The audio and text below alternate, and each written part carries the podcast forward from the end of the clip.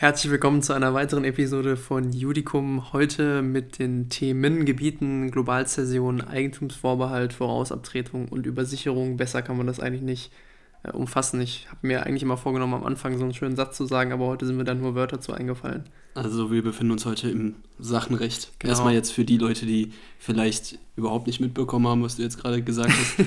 ähm, warum ist das Thema, was wir jetzt hier ansprechen, relevant? Ja, also ganz kurz, so diese ganzen Schlagwörter, die ich gerade von mir gelassen habe, die werden im Laufe dieser Folge noch selbstverständlich erklärt. Ähm, Sachenrecht ist, glaube ich, für viele Studierende und für mich auch und ich glaube für dich auch nur so ein bisschen Stein im Schuh im, im Jurastudium. Kommt drauf an, Sachenrecht 1 oder 2? Äh, Sachenrecht 1. Okay. Ähm, ich habe da manchmal so das Gefühl, dass äh, Thema EBV ganz groß ist in der Uni und Thema Sicherungsübereignung manchmal ein bisschen untergeht. Deswegen kam ich einfach mal auf die Idee, dass wir heute uns um die Sicherungsübereignung kümmern. Gleich nach dem Intro geht's los. Viel Spaß. Judikum, der Podcast von und für Jurastudenten.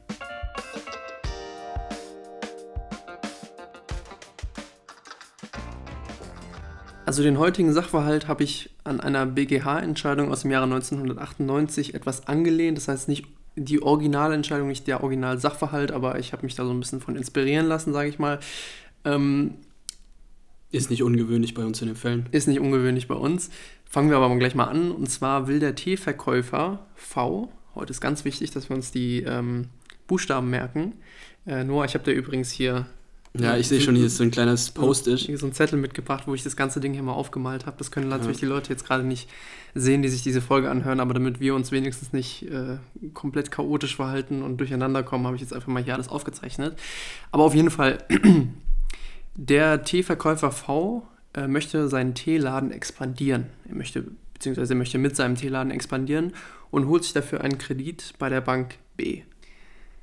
Nachdem er sich diesen Kredit geholt hat, ähm, kauft er beim Teewarenhersteller H 10 Kilogramm Tee. Ich weiß nicht genau, ob das 10 Kilogramm waren. Ich habe das einfach mal gesagt. Keine Ahnung, wie viel das ist. Ich glaube, es ist viel zu viel.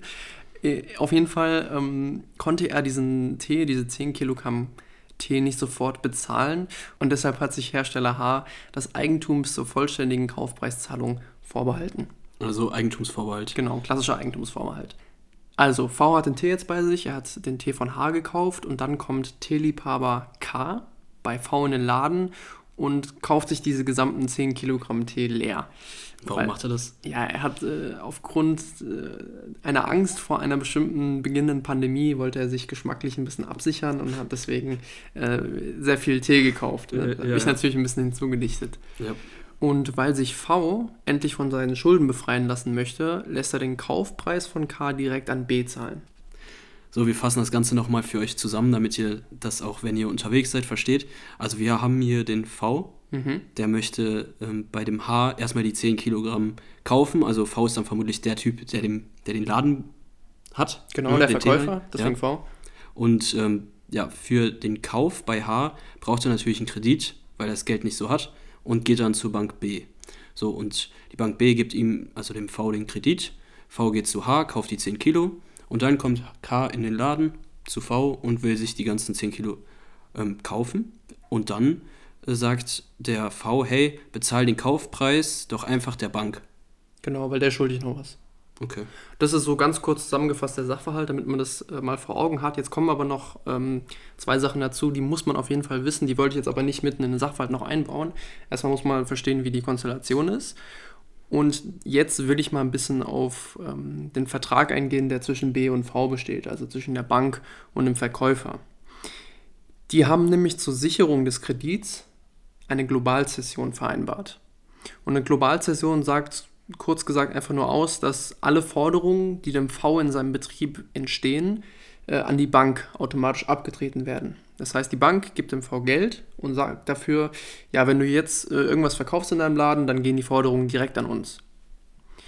Und im Gegenzug verpflichtet sich B aber, auf Verlangen des V die abgetretenen Forderungen freizugeben, wenn sie den Gesamtwert der Sicherung des Kredits nicht nur vorübergehend überschreitet.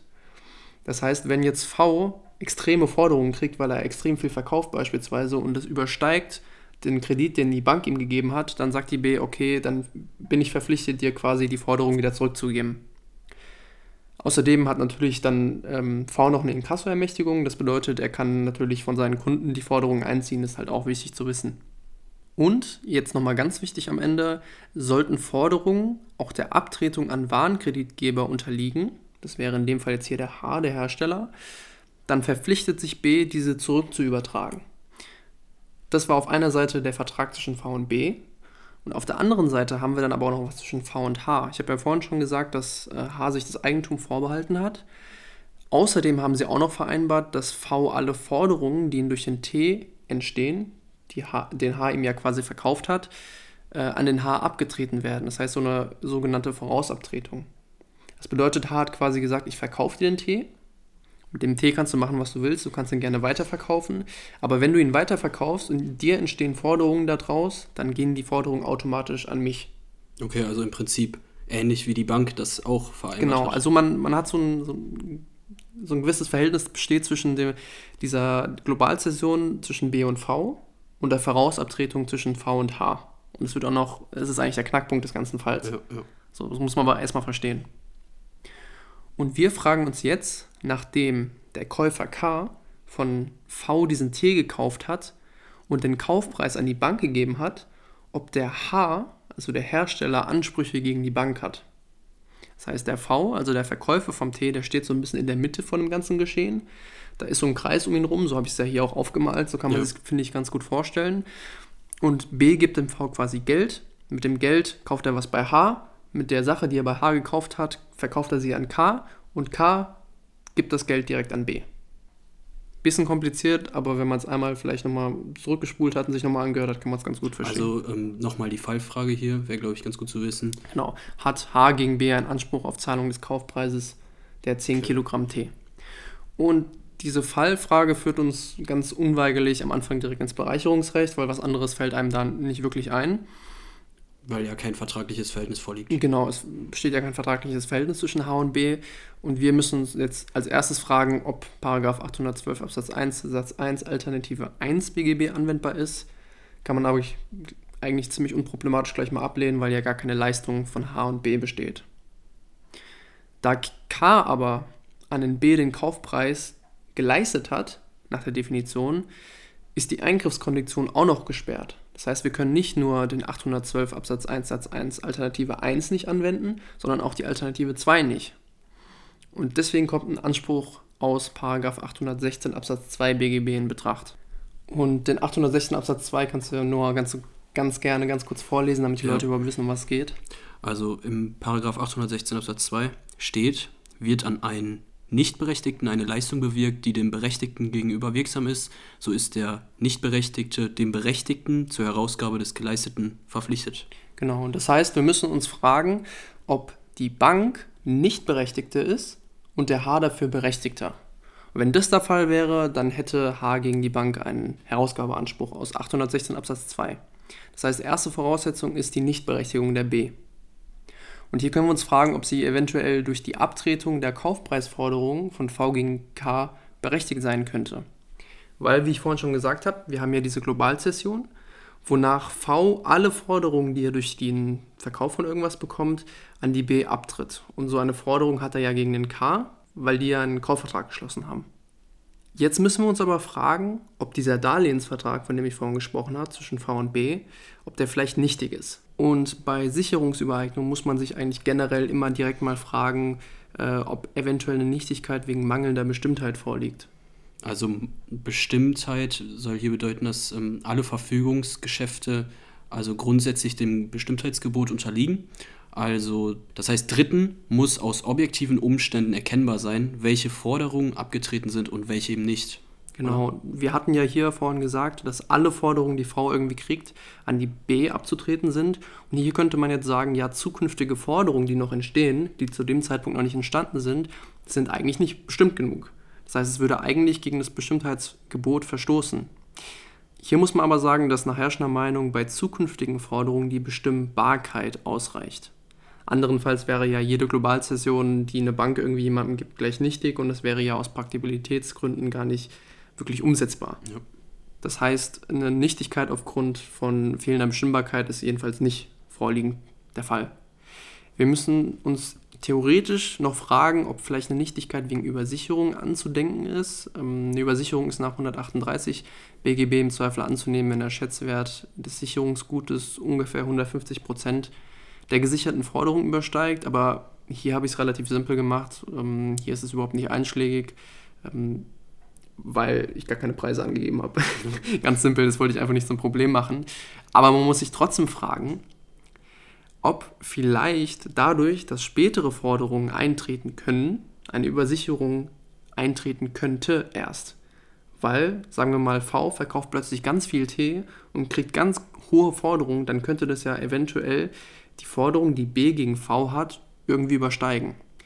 Dagegen spricht aber die sogenannte schuldrechtliche Freigabeklausel, die man an der Stelle immer prüfen muss, ähm, die habe ich vorhin äh, auch tatsächlich vorgelesen. Ich weiß gar nicht, ob sich die Leute noch daran erinnern können. Wie ich vorhin nämlich gesagt habe, hat sich B verpflichtet, auf Verlangen des V die abgetretenen Forderungen freizugeben, wenn sie den Gesamtwert der Sicherung des Kredites nicht nur vorübergehend überschreitet. Und da sagt die herrschende Meinung, wenn so eine schuldrechtliche Freigabeklausel im Vertrag drinsteht, dann haben wir auf jeden Fall keine Übersicherung, auch bei späteren Forderungen.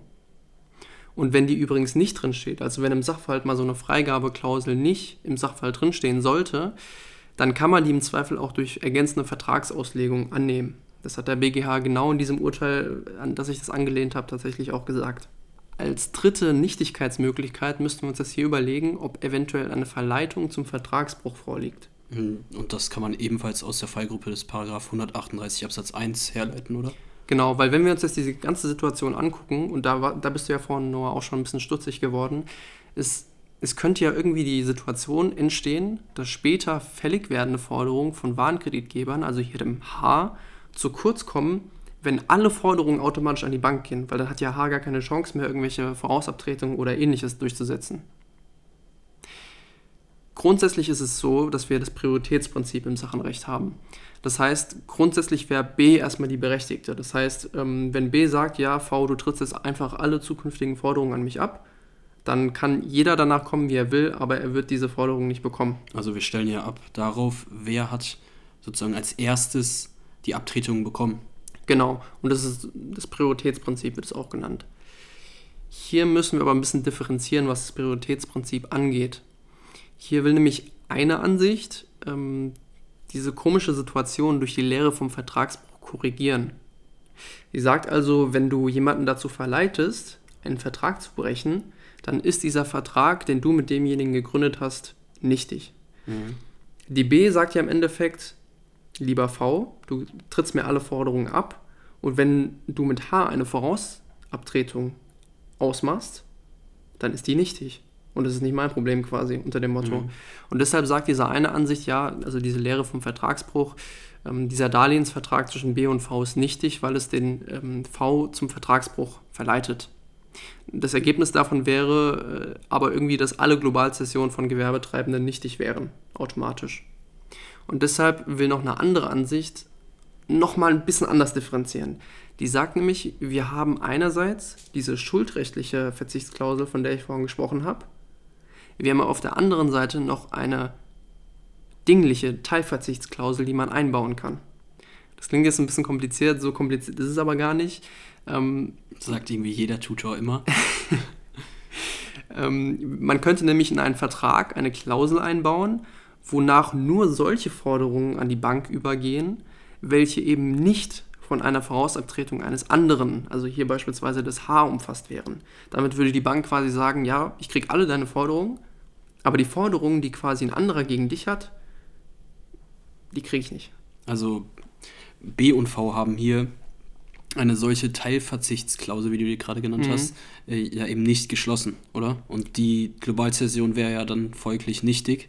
Genau, man muss nämlich hier äh, ganz kurz noch äh, differenzieren zur schuldrechtlichen, wie ich eben schon gesagt habe. Ja. Weil die haben zwar gesagt, ja, die Bank verpflichtet sich zu sagen, ja, die Forderung kriegst du wieder zurück, aber das reicht nun mal nicht aus nach dieser Ansicht. Die sagt, ja, das muss gleich im Vertrag so geregelt sein, dass es automatisch der Fall ist. Das heißt, dass ja. auf dinglicher Ebene schon die Forderung gar nicht erst übergeht. Und deswegen war diese schuldrechtliche Verzichtsklausel nicht genug. Also nach unserem Ergebnis wäre das dann jetzt so, dass B nicht Berechtigte im Sinne von Paragraph, 100, äh, Paragraph 816 Absatz 2 ist. Genau, und so ist es im, im Ergebnis auch. Ich habe noch zwei Mindermeinungen gefunden, die wollte ich an der Stelle ehrlich gesagt aber ein bisschen weglassen, weil es erstens ähm, Mindermeinungen sind, ganz blöd gesagt, und die Podcast-Folge an sich schon sehr kompliziert ist. Ähm, ich glaube, man kann die in jedem Lehrbuch, aber wenn man will, nachlesen. Das ist auf jeden Fall die herrschende Meinung, die wir verfolgen. Und wie du eben schon richtig gesagt hast, Nora, das hat zur Folge, dass grundsätzlich die B die nicht berechtigte ist, weil die Globalzession ganz einfach nichtig ist in dem Fall. Also ja, dann müssten wir zur zweiten Voraussetzung kommen. Das wäre ja irgendwie Leistung bewirken. Genau, es muss eine Leistung bewirkt worden sein und da kann man ganz schnell sagen, ja, K hat ja an die Bank das Geld gezahlt und das ist, glaube ich, relativ unproblematisch eine Leistung. Jetzt wird es nochmal ein bisschen komisch, weil H müsste berechtigter sein. Das heißt, Ja. wir müssen theoretisch nochmal genau das gleiche prüfen, was wir eben gerade geprüft haben. Weil zwischen H und V bestand ja auch eine Vorausabtretung. Das heißt, wir müssen prüfen, ob diese Abtretung von V an H, ob das vielleicht auch wieder nichtig ist. Und da kommen wir auf die gleichen Punkte wie eben gerade auch wieder. Das heißt, wir müssen uns erst fragen, ist das überhaupt bestimmt genug? Und hier kommen wir wieder aufs gleiche Ergebnis. Wir können nämlich sagen, Bestimmbarkeit reicht völlig aus an der Stelle. Deswegen einen Satz quasi auf oben verweisen. Punkt. Äh, weiterhin müssen wir prüfen, ob eine Übersicherung vorliegt. Du erahnst es schon, es hat die gleichen Probleme wie eben gerade. Da können wir auch relativ simpel auf oben verweisen. Eine schuldrechtliche Freigabeklausel ähm, wird da auf jeden Fall in ergänzender Vertragsauslegung reingelesen, sollte im, im Sachverhalt nichts dazu drinstehen. Und als drittes ähm, bräuchten wir dann auch eine Verfügungsberechtigung von V. Das haben wir jetzt eben gerade nicht geprüft, weil wir es ja gleich als nichtig äh, empfunden haben. Mhm. Ähm, die haben wir aber auf jeden Fall auch, weil wir, wie wir eben gerade geprüft haben, äh, eine Nichtberechtigung bei B haben. Das heißt, die Abtretung an B war unwirksam, folglich war V verfügungsberechtigt und somit ist H im Endeffekt berechtigter. Und jetzt machst du mal einen ganz kurzen Twist am Ende. Das ist nur ganz kurz, aber das ist ganz nett, wenn man es weiß. Die Leistung gegenüber dem Berechtigten, also in dem Fall H, müsste auch wirksam sein. Und hier nimmt man an, sobald H das Geld von B herausverlangt, ja, die Leistung, die von K an B gegangen ist, also dieses Geld, Mhm. konkludent genehmigt, damit er eine wirksame Leistung gegen sich hat und den Anspruch aus 816 Absatz 2 äh, quasi durchsetzen kann. Und somit kommen wir zum Ergebnis, dass H gegen B einen Anspruch auf Zahlung des Kaufpreises für die 10 Kilogramm T gemäß Paragraph 816 Absatz 2 BGB hat. Ja, also ich würde sagen, das war ein sehr interessanter und auch ziemlich einfacher Fall. Ja, Ja, war gut. Ja. nee, also es war auf jeden Fall äh, ist ein schwieriger Fall und im Sachenrecht ist es auch immer so, dass man sehr verstrickt denken muss und ich hatte auch meine, meine Schwierigkeiten, den äh, hier vorzubereiten, was auch daran liegt, dass Mhm. ich heute schon eine sachenrechtliche Klausur geschrieben habe und deswegen Also. mein Kopf gefühlt schon dampft. Ähm, vielleicht können wir als kleines Fazit nochmal kurz zusammenfassen. Was, so, was sind jetzt die Learnings aus diesem Fall? das größte Learning, was man daraus ziehen kann, ist, dass wir eine dingliche Teilverzichtsklausel brauchen. Mhm. Ganz schw- schwierig hört sich das an, ist es aber wirklich nicht. Ähm, man, man sieht das im Sachverhalt, äh, ob da in dem Vertrag drin steht, dass nur die Forderungen übergeben sollen, die ähm, nicht von einer anderen Vorausabtretung beispielsweise erfasst sind. Und wenn das eben nicht drin steht in diesem spezifischen Fall, dann ist die Globalzession nichtig.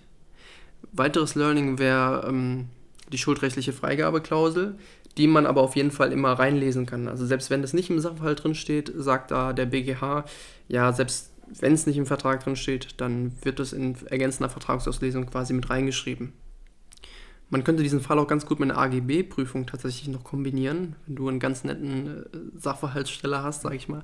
Ähm, aber auf die Prüfung kommt es da tatsächlich gar nicht so an, weil im Endeffekt ändert sich nur eine Sache.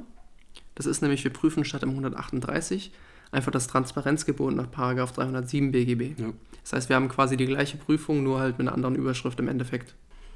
Ja, in dem Sinne haben wir äh, jetzt dieses Mal wieder Sachenrecht gehört. Sachenrecht ist immer äh, etwas komplizierter. Beziehungsweise es gibt halt viele, die mögen Sachenrecht nicht, aber es gibt auch einige, die mögen Sachenrecht. Ich zähle mich dazu. Vielleicht, vielleicht können wir dieses, dieses coole Bildchen hier auch irgendwie aufs Cover kriegen.